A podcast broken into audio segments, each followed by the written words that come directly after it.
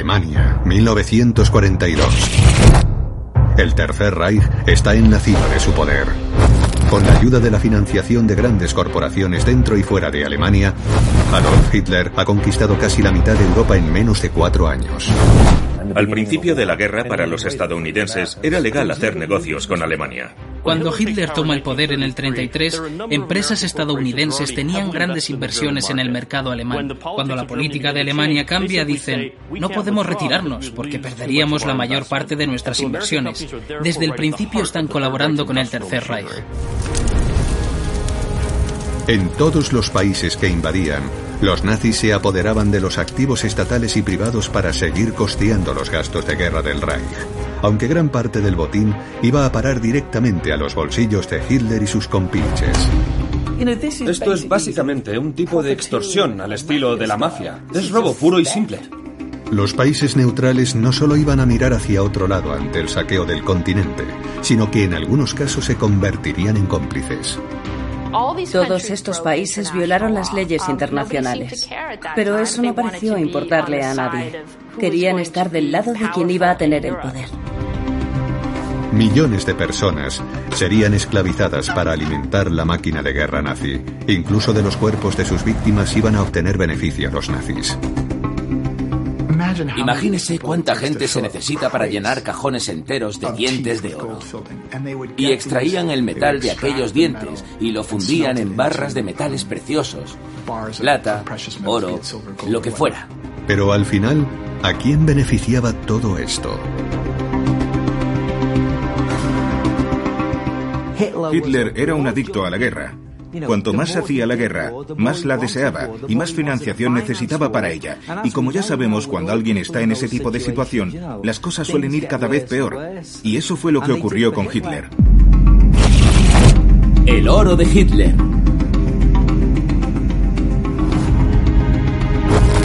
Episodio 3. El negocio de la guerra. París, 23 de junio de 1940. Adolf Hitler recorre triunfante sus calles. La ciudad de las luces ha quedado cubierta por el oscuro manto del nazismo. En el mismo vagón de tren donde el ejército imperial alemán había firmado la capitulación en 1918, ahora los someten a los caprichos del nuevo señor de Europa. Tres días más tarde, un grupo de hombres de negocios estadounidenses cenan juntos en la ciudad de Nueva York. Celebran la victoria nazi en el frente occidental. Su anfitrión es el abogado alemán Gerhard Alois Westrick.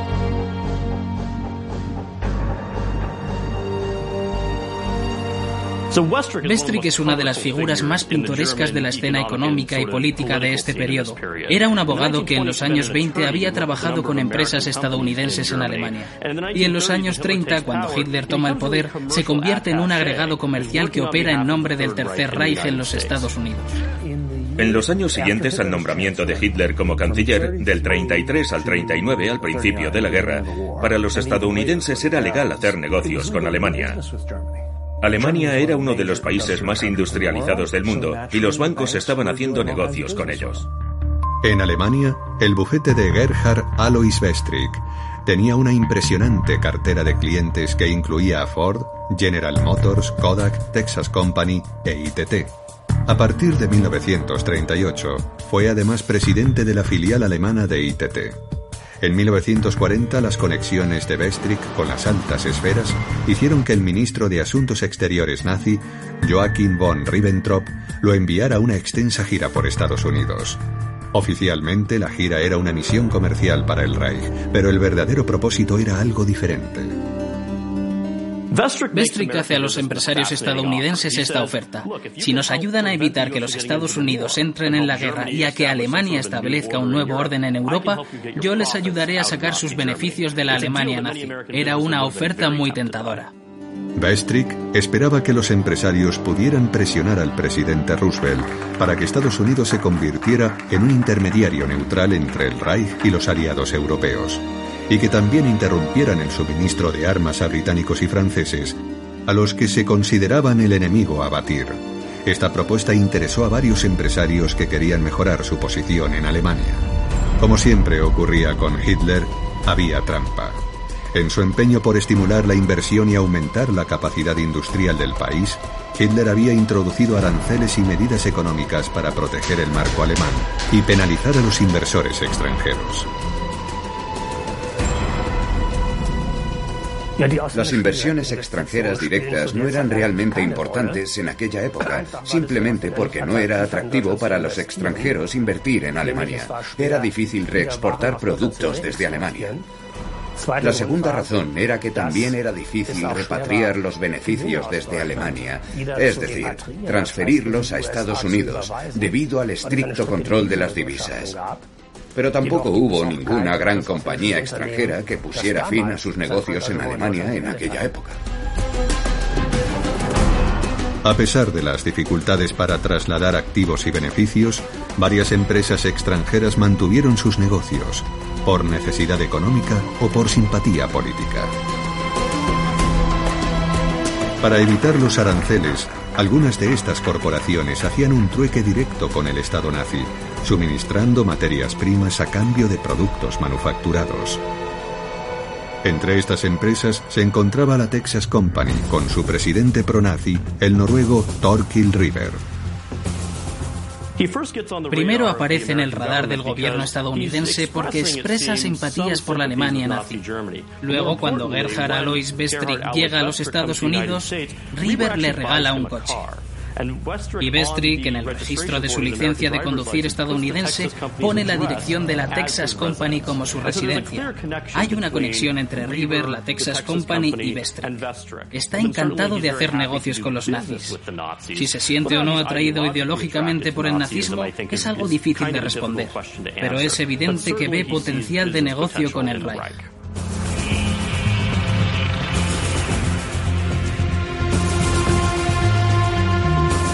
Durante la Guerra Civil Española, Torquil River y la Texas Company suministraron petróleo a crédito al ejército de Franco, desafiando la ley de neutralidad estadounidense de 1937. Tras la llegada de Hitler al poder, River suministró petróleo al Reich alemán a cambio de petroleros construidos en los astilleros de Hamburgo. Pero para otras empresas, como los gigantes del automóvil Ford y General Motors, este sistema de trueque no era tan ventajoso. De ahí la campaña transatlántica de acercamiento de Bestrick. El problema del sistema de trueque para los fabricantes de automóviles es que sus productos son más sofisticados y complejos. Los coches no son lo mismo que los tubos de acero ni que los barriles de petróleo. Y esa es la razón de que estas empresas tengan difícil sacar de Alemania bienes que les resulten útiles para su negocio. Imaginemos a Bestrick en una sala de directores generales diciendo, puedo darle los beneficios que se acumulan en sus cuentas alemanas. Lo que necesitamos de ustedes es un pequeño favor político. Pero la gira de Bestrick por los Estados Unidos no pasó desapercibida para la inteligencia británica. Es posible que sus agentes compartiesen la información con sus colegas americanos y la filtrasen a la prensa. Los periódicos estadounidenses se lanzaron con entusiasmo a exponer la conexión entre la agente nazi Bestrick y los empresarios estadounidenses y sus planes para influir en el presidente Roosevelt. Hay noticias cómicas sobre esto en los periódicos de Nueva York en esta época porque la prensa acampa delante de la casa de Bestrick y empieza a seguir todos sus movimientos como si fuera el FBI. La prensa estadounidense echó a Bestrick del país. Se escribía tanto sobre él en los periódicos que no pudo seguir con su misión y finalmente se marchó rumbo a Japón. Lo habían desenmascarado.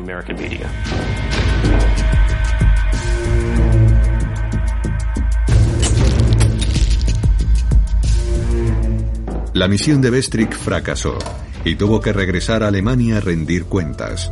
A pesar de su marcha, los empresarios estadounidenses que se habían relacionado con él sufrieron una persistente publicidad negativa que tendría importantes consecuencias. En una reunión del Consejo de Administración de la Texas Company, Torquil River tuvo que explicar sus conexiones con el régimen nazi y finalmente dimitir. James D. Mooney fue la siguiente víctima de este escándalo. Tuvo que renunciar a su cargo en General Motors después de publicarse que sus servicios al Reich nazi le habían hecho merecedor en 1938 de la Orden del Águila Alemana de primera clase. Aquel mismo año, Con motivo de su 75 cumpleaños, Henry Ford recibió la Gran Cruz de la Orden del Águila Alemana. Pero ¿por qué concedió el régimen nazi a estos dos destacados industriales estadounidenses tan prestigiosas condecoraciones? En 1933 y después de que los nazis tomaran el poder, ambas compañías habían aprovechado la oportunidad comercial de apoyar los planes de rearme de Hitler. Factoría de Opel, Brandenburgo. Opel construyó una nueva factoría en Brandenburgo en la que produciría los camiones Opel Blitz para la Wehrmacht. Las fábricas de Ford en Estados Unidos enviaban piezas para los camiones pesados de infantería que se montaban en una nueva planta cerca de Berlín. Pero si a la larga estas compañías no iban a poder retirar sus beneficios, ¿por qué invirtieron en aquellas nuevas fábricas? Probablemente no había una especial simpatía. Puede que tuviera que ver con el miedo al comunismo y que pensaran, bueno, Hitler, este dictador no es tan malo porque es duro con los comunistas. O pudo haber sido simplemente por motivos económicos. Ideologías aparte, Ford y General Motors se involucraron en el rearme de Alemania. Su participación fue una contribución decisiva a la máquina de guerra nazi, una máquina que estaba a punto de empezar a rodar por el resto de Europa.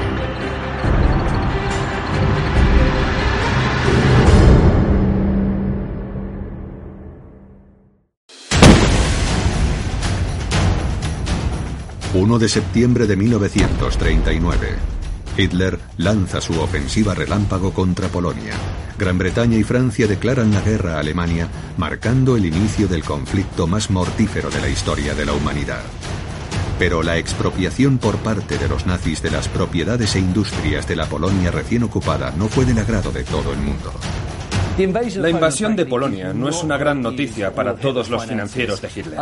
Uno de los que más se opone es Fritz Thyssen, que ha estado apoyando al partido durante mucho tiempo, pero ahora dice que no quiere participar en este saqueo. En 1937, dos años antes, había escrito una carta a Hitler protestando contra la persecución de los cristianos. Y después de la Noche de los Cristales Rotos, renunció a su cargo de consejero por la violencia contra los judíos. Y aún más preocupante para los industriales nazis que la invasión de Polonia fue el pacto de no agresión que Alemania había firmado en secreto semanas antes con su enemigo ideológico, la Unión Soviética. Un hecho curioso es que ese tristemente famoso pacto, en realidad, tuvo su origen en un acuerdo comercial entre los dos regímenes. Todo empieza cuando Rusia da el paso de plantear el acuerdo comercial, que siendo tan opuestos a los nazis es algo que no deberían ni haberse planteado. Pero entonces, Hitler piensa, Espera un momento. Esto podría ser una luz verde. Puede que estén interesados en un acuerdo político. El pacto Hitler-Stalin también fue muy ventajoso económicamente para el Reich alemán, ya que los dos salían ganando. Los rusos suministraron al Reich materiales que Alemania no tenía en cantidades suficientes, como petróleo, mineral de hierro y otros metales, o incluso cereales y aceite de girasol. A cambio de estas materias primas soviéticas, la Alemania nazi aceptó exportar productos manufacturados a la Unión Soviética, algo que escandalizó a los magnates de la industria alemana. La mera posibilidad de un acuerdo entre la Rusia soviética y la Alemania nacional socialista parecía algo inverosímil. Yo siempre había advertido a los industriales, así como a los círculos militares, contra un acercamiento a la Rusia comunista. Para mí ese régimen era el enemigo de Alemania y de toda Europa. Thyssen, uno de los industriales que antes se había comprometido con los nazis, envió un telegrama de protesta a su aliado más cercano en el círculo íntimo de Hitler, el Reichsmarschall nazi Hermann Göring. Esto no les gusta nada a los nazis, que entonces lo expulsan del partido. Se confiscan sus industrias y acaba siendo capturado por la policía del gobierno de Vichy, que lo entrega a las autoridades alemanas. Al final, termina encerrado en una celda y acaba pasando el resto de la guerra en campos de concentración. Aunque hay que decir que sería un preso privilegiado. En cuanto a los empresarios que se mantuvieron fieles a los nazis en los buenos y en los malos tiempos, cualquier objeción al acuerdo con los soviéticos sería callada por una nueva organización establecida por Hermann Goering. Su finalidad era confiscar y liquidar las posesiones de todos los ciudadanos polacos, judíos y no judíos, y transferirlos a Alemania, directamente a los bolsillos de los líderes nazis y sus socios favoritos. Las empresas y compañías más pequeñas se cierran con el fin de proporcionar a estos cárteles grandes monopolios. Se incautan cuentas bancarias individuales. Se incautan bienes raíces, vehículos personales y objetos de valor como joyas y antigüedades. Todo esto se confisca a muchos de los ciudadanos más ricos del Tercer Reich. Esto es básicamente un tipo de extorsión al estilo de la mafia. Es robo puro y simple. Todo lo que se considera inútil se vende en el extranjero y se convierte en dinero en efectivo, incluido el llamado arte degenerado, que fue incautado según la versión oficial para ser destruido. Lo que hicieron realmente fue vender muchas de esas obras de arte en Suiza y lo vendieron a través de un marchante. Enviaron a un intermediario a Nueva York que montó una galería en la calle 57 y que terminó vendiendo muchas de aquellas obras al Museo de Arte Moderno de Nueva York a precio de ganga. Y después envió el dinero a los nazis que lo utilizaron para su horrorosa maquinaria de guerra. En esta época, una empresa estadounidense desarrolló una tecnología que permitió a los nazis catalogar todo el botín saqueado de Polonia. La misma tecnología se utilizó para crear un censo de población de todo el Gran Reich alemán. Esa empresa iba a expandirse y crecer junto con el imperio nazi. La empresa se llamaba International Business Machines Corporation, o IBM. En la década de 1920, IBM había adquirido una empresa alemana, de Homag, que construía máquinas similares a las de IBM, pero debido a sus circunstancias económicas estaba en una situación financiera desesperada. Y entonces llegan IBM y Thomas Watson y la compran a precio de saldo, abriéndose una gran vía en el mercado alemán. Fundada en Alemania en 1910 por Willy Heidinger para fabricar tarjetas perforadas para máquinas tabuladoras. En 1923, el 90% de la empresa fue adquirida por el empresario Thomas J. Watson, que la fusionaría con la filial alemana de su empresa IBM. Cuando Hitler es nombrado canciller en 1933, IBM de Homag ofrece sus servicios al nuevo gobierno nazi. Hay que entender la obsesión de los nazis con los números. Se ven a sí mismos como un régimen tecnocrático. Quieren saberlo todo sobre su población. Y también sobre la población de los países que van a ocupar y sobre los territorios que necesitan un cambio demográfico. La tecnología de IBM se utiliza en Alemania para empezar a contar la población y organizarla de maneras demográficas óptimas. Se ve una relación muy clara entre este interés del gobierno alemán por empezar a contar a sus ciudadanos y conocer la demografía en lo religioso y en lo racial, y en todo lo que ocurriría durante el holocausto. En una reunión en Berlín en 1937, el presidente de IBM, Thomas J. Watson, fue elegido presidente de la Cámara de Comercio Internacional. Al igual que Henry Ford y James D. Mooney, Watson también recibió la Orden del Águila Alemana por sus servicios para fortalecer las relaciones entre Estados Unidos y la Alemania nazi. Pero cuando los nazis empezaron a invadir los países vecinos, Watson, a diferencia de Ford y Mooney, denunció el régimen de Hitler y devolvió su medalla. Cuando Watson devuelve su medalla, De Homag se indigna porque es una bofetada al gobierno alemán que puede afectar a su negocio. Y ahí se empieza a distanciar de Homag y Alemania y la empresa matriz de IBM en los Estados Unidos.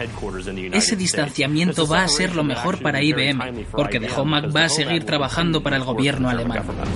Con la guerra en marcha, Alemania centra por completo toda su economía e industria en la producción militar. Esto incluiría la utilización de las cadenas de montaje de los gigantes americanos del automóvil Ford y General Motors. Después de la invasión de Polonia, Ford y General Motors ven que están perdiendo el control de sus fábricas.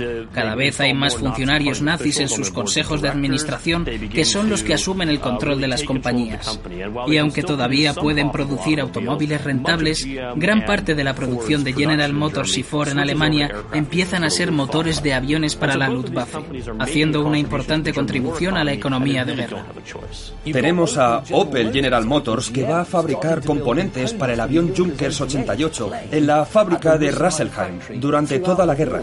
Y eso va a producir enormes beneficios durante la batalla de Inglaterra con el suministro de bombarderos. La gran ironía es que aunque Opel General Motors reconvirtió sus fábricas en Alemania para satisfacer la demanda de la máquina de guerra nazi, en los Estados Unidos se negó a adaptar sus cadenas de producción a otra cosa que no fuera los automóviles de uso civil. Meses más tarde, Henry Ford rechazaría una petición de la Real Fuerza Aérea Británica para producir motores de avión. Otro ejemplo de la colaboración de empresarios estadounidenses en el plan de guerra alemán sería Sostenes Penn, propietario de la corporación International Telephone and Telegraph. ITT tenía acciones de empresas como Focke-Wulf, que construía aviones de combate para la Luftwaffe. También tenía participación en Signal Bauhaus en Berlín, que construía equipos de comunicaciones para la Wehrmacht. Ben se reunía frecuentemente con sus contactos alemanes, Gerhard Alois Westrick y el banquero nazi Kurt Bayron von Schrauder en Suiza. Si tu empresa está en un país bajo la ocupación nazi y si han impuesto su junta directiva, es difícil convencerlos de algo cuando están a miles de kilómetros. Pero parece que los directores de Ford y General Motors no dieron los pasos que deberían haber dado antes de la guerra para garantizar que sus factorías no fueran empleadas para la producción bélica alemana. Ahí es donde radica la verdadera ambigüedad. Para las empresas de la industria pesada que se encontraban dentro del Reich, no había otra opción que someterse a las exigencias de Hitler, que no dejarían de crecer con el tiempo. Lo que Hitler sabe perfectamente es que la expropiación de todo este tipo de reservas financieras nacionales, de las industrias, de las infraestructuras de todos estos países, solo va a resolver el déficit alemán de forma temporal. Pero es como un drogadicto, sabe que va a tener que conseguir más y más y más para satisfacer esa adicción al crédito que tiene.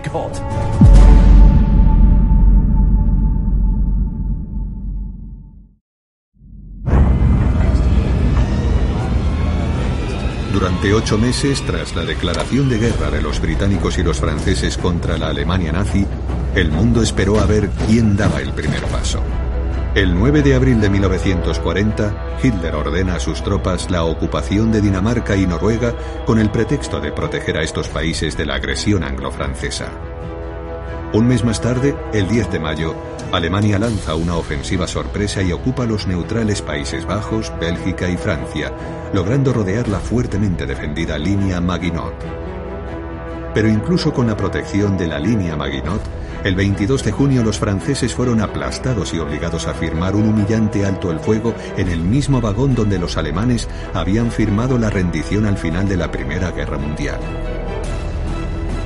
Con toda Europa occidental continental bajo la ocupación nazi, Hitler tenía incalculables recursos a su disposición. Entonces les aplicaron un buen número de impuestos. Los franceses tenían que pagar algo así como el 20% de su Producto Nacional Bruto a Alemania. También crearon un sistema en estos países ocupados, lo que llamaron el Gran Reich alemán en toda Europa.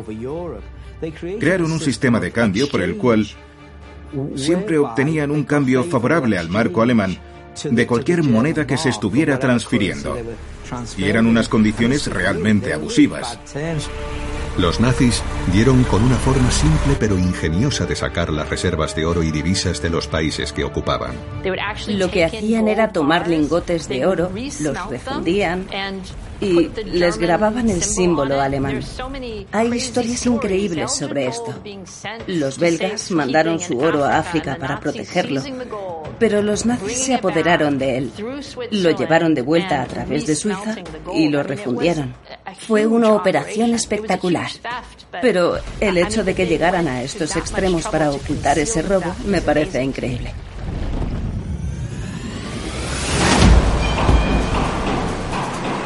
El Reich también fue capaz de incrementar sus recursos y su capacidad industrial, ya que las fábricas de los territorios ocupados se vieron obligadas a aceptar sus términos para alimentar la máquina de guerra alemana.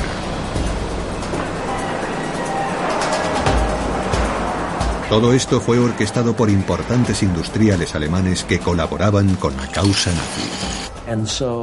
Sabemos que cuando comenzó la guerra, Gustav Krupp y otros dos industriales se sentaron alrededor de un mapa y con esos pequeños alfileres con la cabeza roja o verde empezaron a clavarlo sobre las fábricas de Francia y los Países Bajos. Esta es para mí, esta para ti.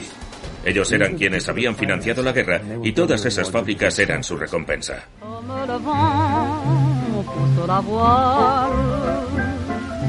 Como la croix du sud guide le voyageur, comme ce la ocupación de Francia, Bélgica y los Países Bajos fue muy importante desde el punto de vista económico para el Reich alemán, ya que le permitió acceder a los recursos industriales y al potencial de mano de obra de varios grandes estados industriales de Europa Occidental. Francia, pero también Bélgica y los Países Bajos se convirtieron cada vez con más frecuencia en receptores de contratos externalizados. Es decir, la Wehrmacht hacía pedidos directamente a empresas francesas, por ejemplo, de equipos de radio o de vehículos, con el fin de aliviar a la industria alemana. Obviamente, cuantos más hombres enviaba Alemania a los distintos frentes, a África y a la guerra aérea contra Gran Bretaña, más se debilitaba la fuerza de trabajo nacional. La Unión Soviética, siendo el país más grande del planeta, era la fuente más evidente de hombres y materiales. 22 de junio de 1941. Hitler rompe su tratado con Stalin y lanza la Operación Barbarroja. Una nueva oleada de saqueo y pillaje económico sucedió al rápido avance de la Wehrmacht sobre territorio soviético. Se apropiaron del mineral de hierro, del níquel, de las minas de Ucrania, que por supuesto cayeron en manos de los industriales alemanes. Pero Hitler dijo algo muy interesante sobre la guerra y la invasión de Rusia. Dijo, o tomo Maikop y Grozny o pierdo la guerra. Eran las grandes fuentes de petróleo. El petróleo rumano no iba a ser suficiente para la guerra alemana. Por eso intentaban producir petróleo sintético. Creo que lo que se puede decir de la Operación Barbarroja es que les proporciona petróleo, por ejemplo. Ucrania les aporta una gran cantidad de grano. De modo que sí, hay ciertos beneficios. Pero por otra parte era tremendamente caro mantener aquel ejército sobre el terreno, porque además aquellas tropas se estaban abasteciendo con suministros que venían de Alemania. De modo que si ponemos en la balanza lo que ganaron con la Operación Barbarroja frente a lo que les costó, al principio se puede decir que obtuvieron un beneficio, sí, pero se fue convirtiendo en una guerra de desgaste con Stalingrado y todo lo de después, y empezó a haber pérdidas.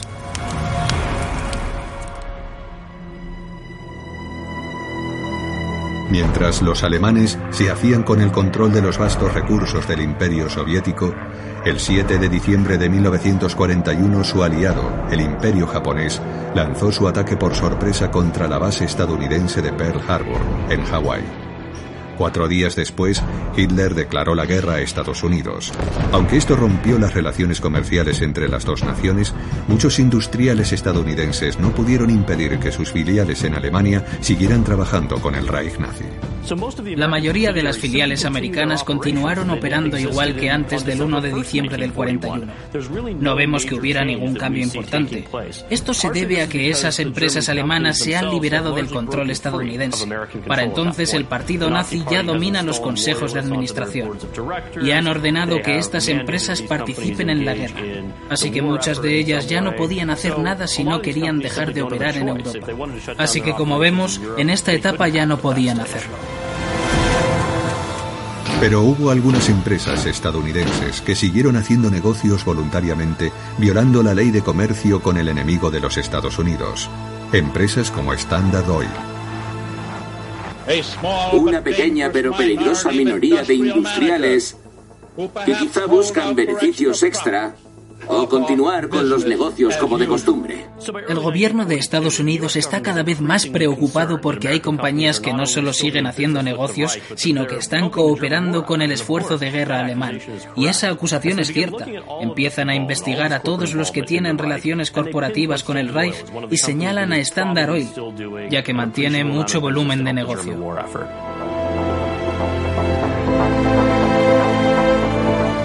Aquel momento, el presidente de Standard Oil, Walter Z. Deagle, era al mismo tiempo directivo de las filiales estadounidenses de IG Farben.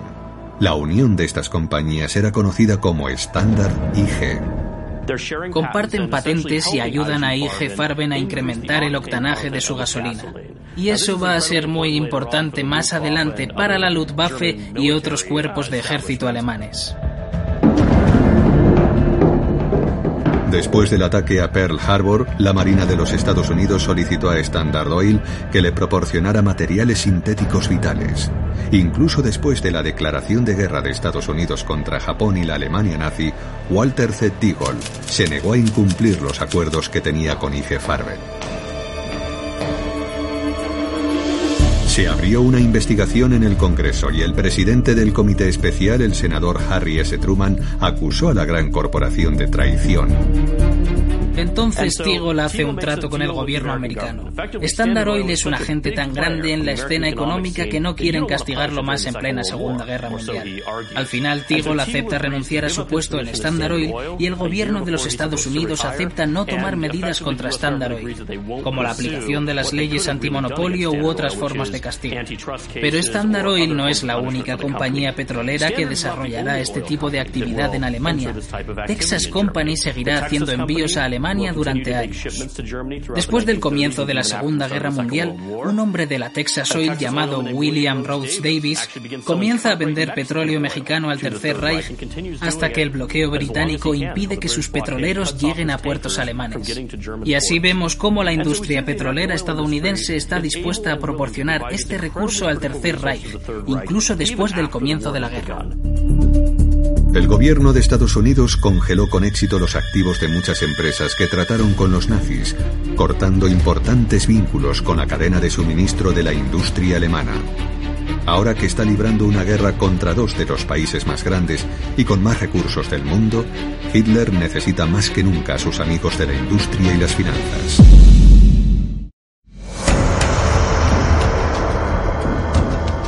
En otoño de 1942, la guerra comienza a cambiar para Hitler y los nazis. En Rusia, el ejército rojo contraataca a la Wehrmacht y el mito de la supremacía militar alemana salta en pedazos con las devastadoras derrotas de Stalingrado y Leningrado. Al principio, Hitler contaba con la Unión Soviética y las empresas estadounidenses para obtener las materias primas necesarias para la guerra. Pero ahora, con estos problemas, solo puede contar con unos pocos aliados cercanos y con otros regímenes fascistas para ello. Portugal era un país neutral, pero lo dirigía Antonio Oliveira Salazar, que era un dictador fascista.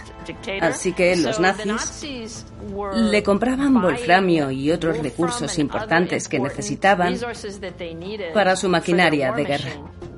España era importante como proveedor de wolframio, un metal escaso y caro, esencial para la guerra.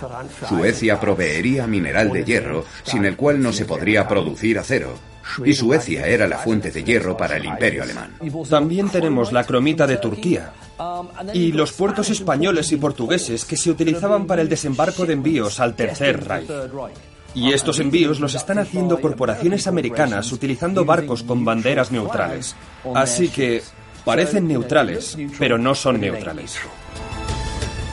Incluso después del ataque a Pearl Harbor, los empresarios estadounidenses menos escrupulosos mantuvieron reuniones secretas con delegaciones alemanas en países neutrales, donde establecieron compañías ficticias y se beneficiaron del mantenimiento de la maquinaria de guerra nazi. Algunos actores influyentes de la industria veían al Japón imperial y no a Alemania como su verdadero enemigo.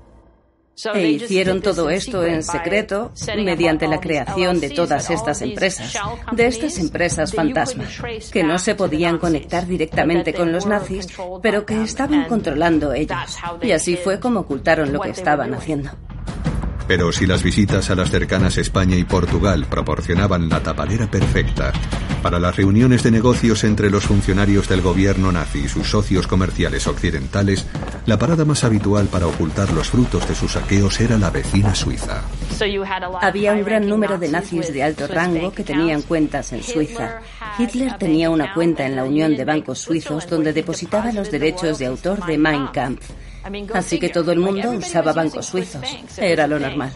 Suiza, por ejemplo, suministraba algunos productos industriales al Reich alemán, pero sobre todo era un importante centro de intercambio de divisas y de comercio del oro que vendía el Reichsbank alemán. Por ejemplo, el oro de los bancos centrales de los estados ocupados o también el oro de los dientes de las víctimas judías. Las SS lo fundían todo en lingotes y lo llevaban a los bancos suizos y se quedaban con las divisas. Las SS, la más brutal y omnipresente de todas las organizaciones del partido nazi, desempeñaron un papel clave en el saqueo de los países ocupados, perjudicando gravemente sus economías. Por lo general, las SS estaban a cargo del saqueo sistemático.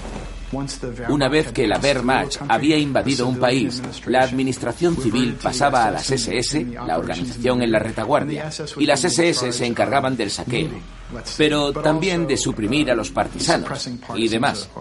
Y eso incluía detener a las poblaciones sospechosas, sobre todo de judíos, y enviarlas a la muerte. Cuando empezaban las deportaciones en el otoño de 1941, se introdujo la undécima ordenanza de la ley de ciudadanía del Reich. Cuando los judíos eran deportados y cruzaban las fronteras del Reich alemán, sus propiedades quedaban legalmente confiscadas. Era una confiscación legal, automática, tan pronto como los trenes salían y cruzaban la frontera con ellos. Entre 1942 y 1945, millones de judíos fueron detenidos y enviados a campos de concentración y de exterminio. En la logística y la coordinación de ese proceso se empleó la tecnología de tabulación de la filial alemana de IBM, de HOMAG. La mayoría de los campos se construyeron con el único propósito del exterminio, para lo cual se empleaba el gas ciclón B granulado que les suministraba IG Farben. Antes de ser ejecutados, los prisioneros eran despojados de todas las posesiones que aún pudiesen conservar, pasando a ser propiedad del Reich nazi. Era un siniestro proceso de recolección de bienes u objetos de valor que los judíos hubieran logrado llevar consigo a los campos de concentración. Se lo quitaban todo, incluyendo cualquier cosa que hubieran podido esconder en cualquier orificio corporal. Les extraían los dientes de oro, les cortaban el pelo, todo. Los nazis lo aprovechaban todo. Incluso utilizaron su piel para hacer lámparas. Es realmente, realmente repulsivo. Pero no desperdiciaron nada.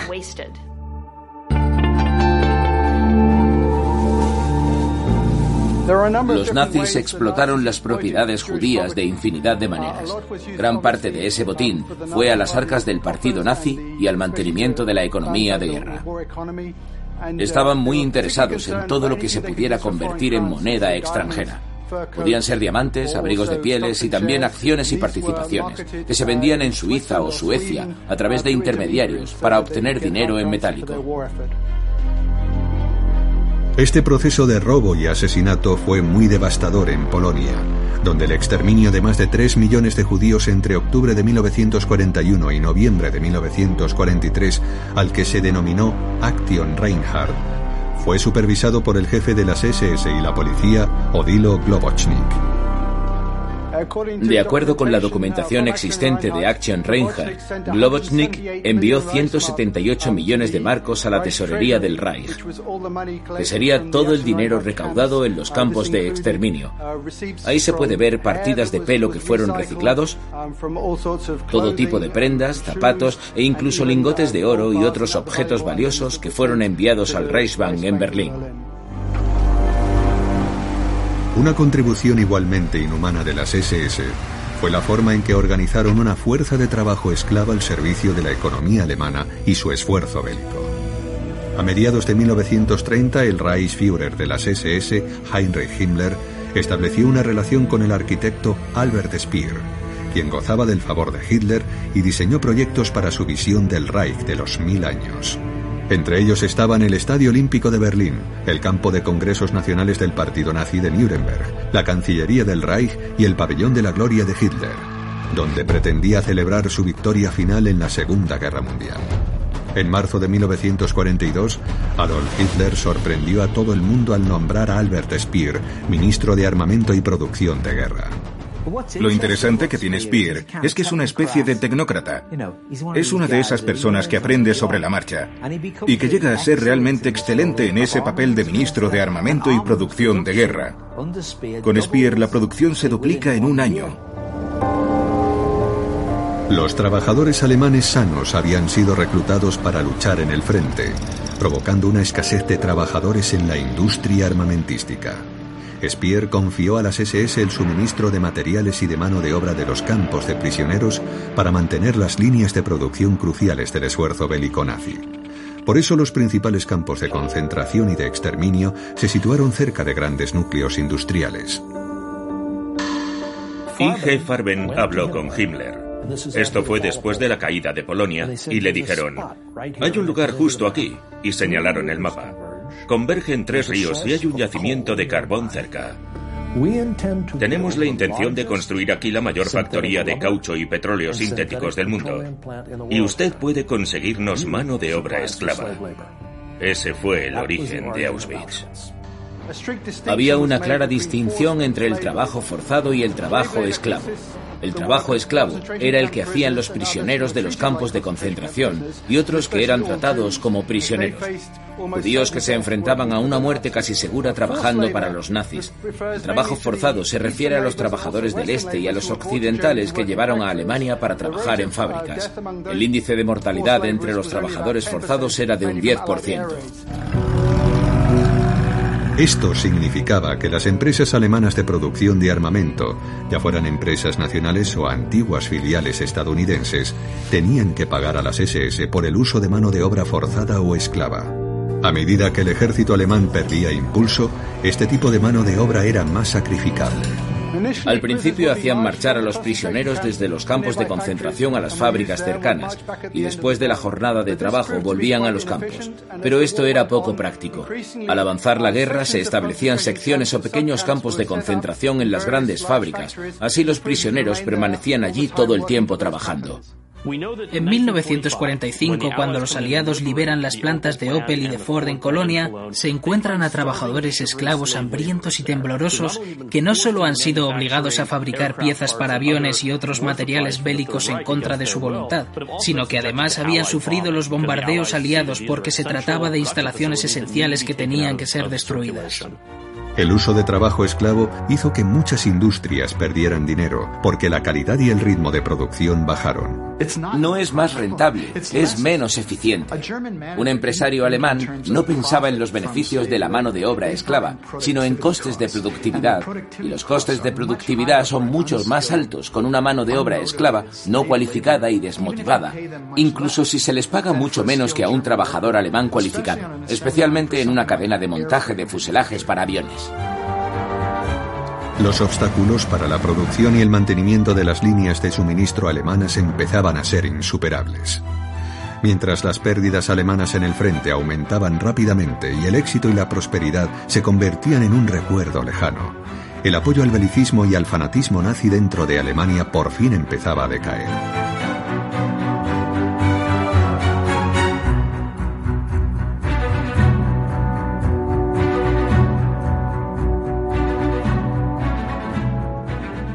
Los historiadores económicos lo han dicho claro. Las guerras no dan dinero. Y la razón por la que no dan dinero es que cuestan mucho de montar, porque tienes que fabricar un montón de armas. Y en realidad eso no es una gran idea. Tienes que construir un avión enorme para que luego lo derriben del cielo, o un tanque que va a volar en pedazos, o municiones que una vez se han disparado ya no se pueden volver a utilizar. Así que las guerras tienen un coste enorme. Y cuanto más tiempo duran, más caras salen. Así que al final se puede decir que hace falta mucho dinero, mucho capital. No se trata solo de ser capaz de ocupar países, se necesita mucho capital. Y a largo plazo los americanos y los británicos tienen más capital. De modo que podrían seguir financiando esta guerra eternamente si hacía falta. Y los estadounidenses, británicos y soviéticos pronto tendrían los medios y el impulso necesarios para lanzar su asalto final al Reich y obligar a la Alemania nazi a un último y desesperado choque para el que no tenían ni las tropas ni los recursos necesarios. La arena del reloj de Hitler se estaba acabando.